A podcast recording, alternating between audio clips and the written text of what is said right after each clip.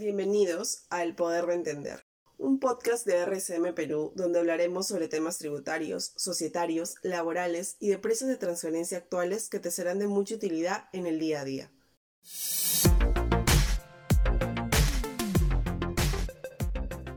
Hoy hablaremos sobre el trabajo remoto en el 2021 y los retos laborales que enfrenta.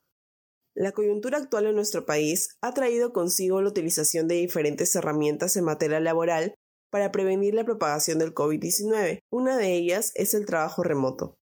Primero definamos, ¿qué es el trabajo remoto? Es la prestación de servicios por parte del trabajador en su domicilio o en el lugar de aislamiento domiciliario, utilizando cualquier medio o mecanismo que posibilite realizar sus funciones fuera del centro de labores, sean medios informáticos, de telecomunicaciones, análogos u otros, siempre que la naturaleza de las funciones lo permita. Además, hay que tener en cuenta que dicha figura es una creación resultante de las circunstancias del estado de emergencia, que faculta al empleador a modificar el lugar de prestación de servicios. Una de las preguntas que todos nos hacemos es sobre la diferencia entre trabajo remoto y teletrabajo.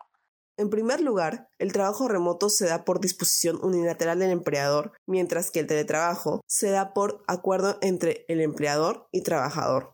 Otra diferencia es que en el trabajo remoto los servicios deben ser prestados obligatoriamente desde el domicilio del trabajador o su lugar de aislamiento domiciliario. En cambio, en el teletrabajo puede ser prestado desde cualquier lugar.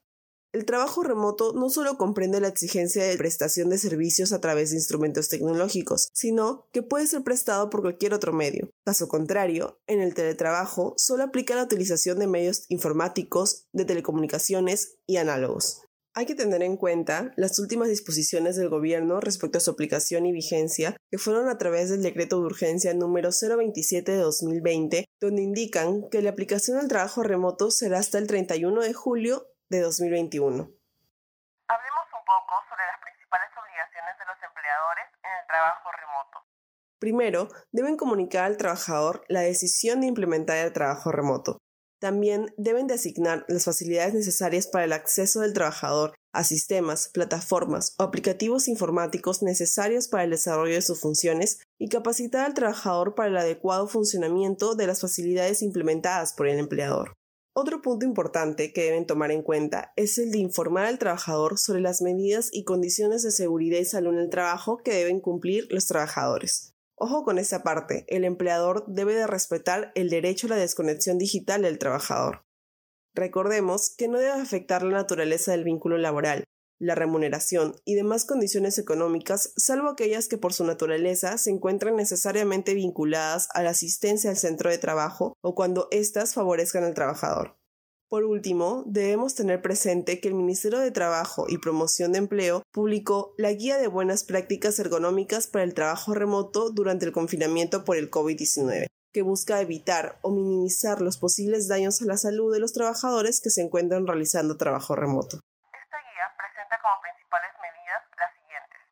Adecuar el espacio donde vamos a trabajar, de preferencia, tiene que ser una habitación dedicada exclusivamente para el trabajo, que sea confortable, silenciosa y con iluminación suficiente. Otro punto importante es la postura mientras trabajamos, ya que nos evitará muchos dolores de espalda y problemas de salud. Finalmente, están los aspectos organizativos, los cuales implican organizar y planificar nuestro día de trabajo, establecer un horario de trabajo y alimentos para mantener un equilibrio en nuestro día a día. Y hasta acá llega nuestro primer episodio de El Poder de Entender.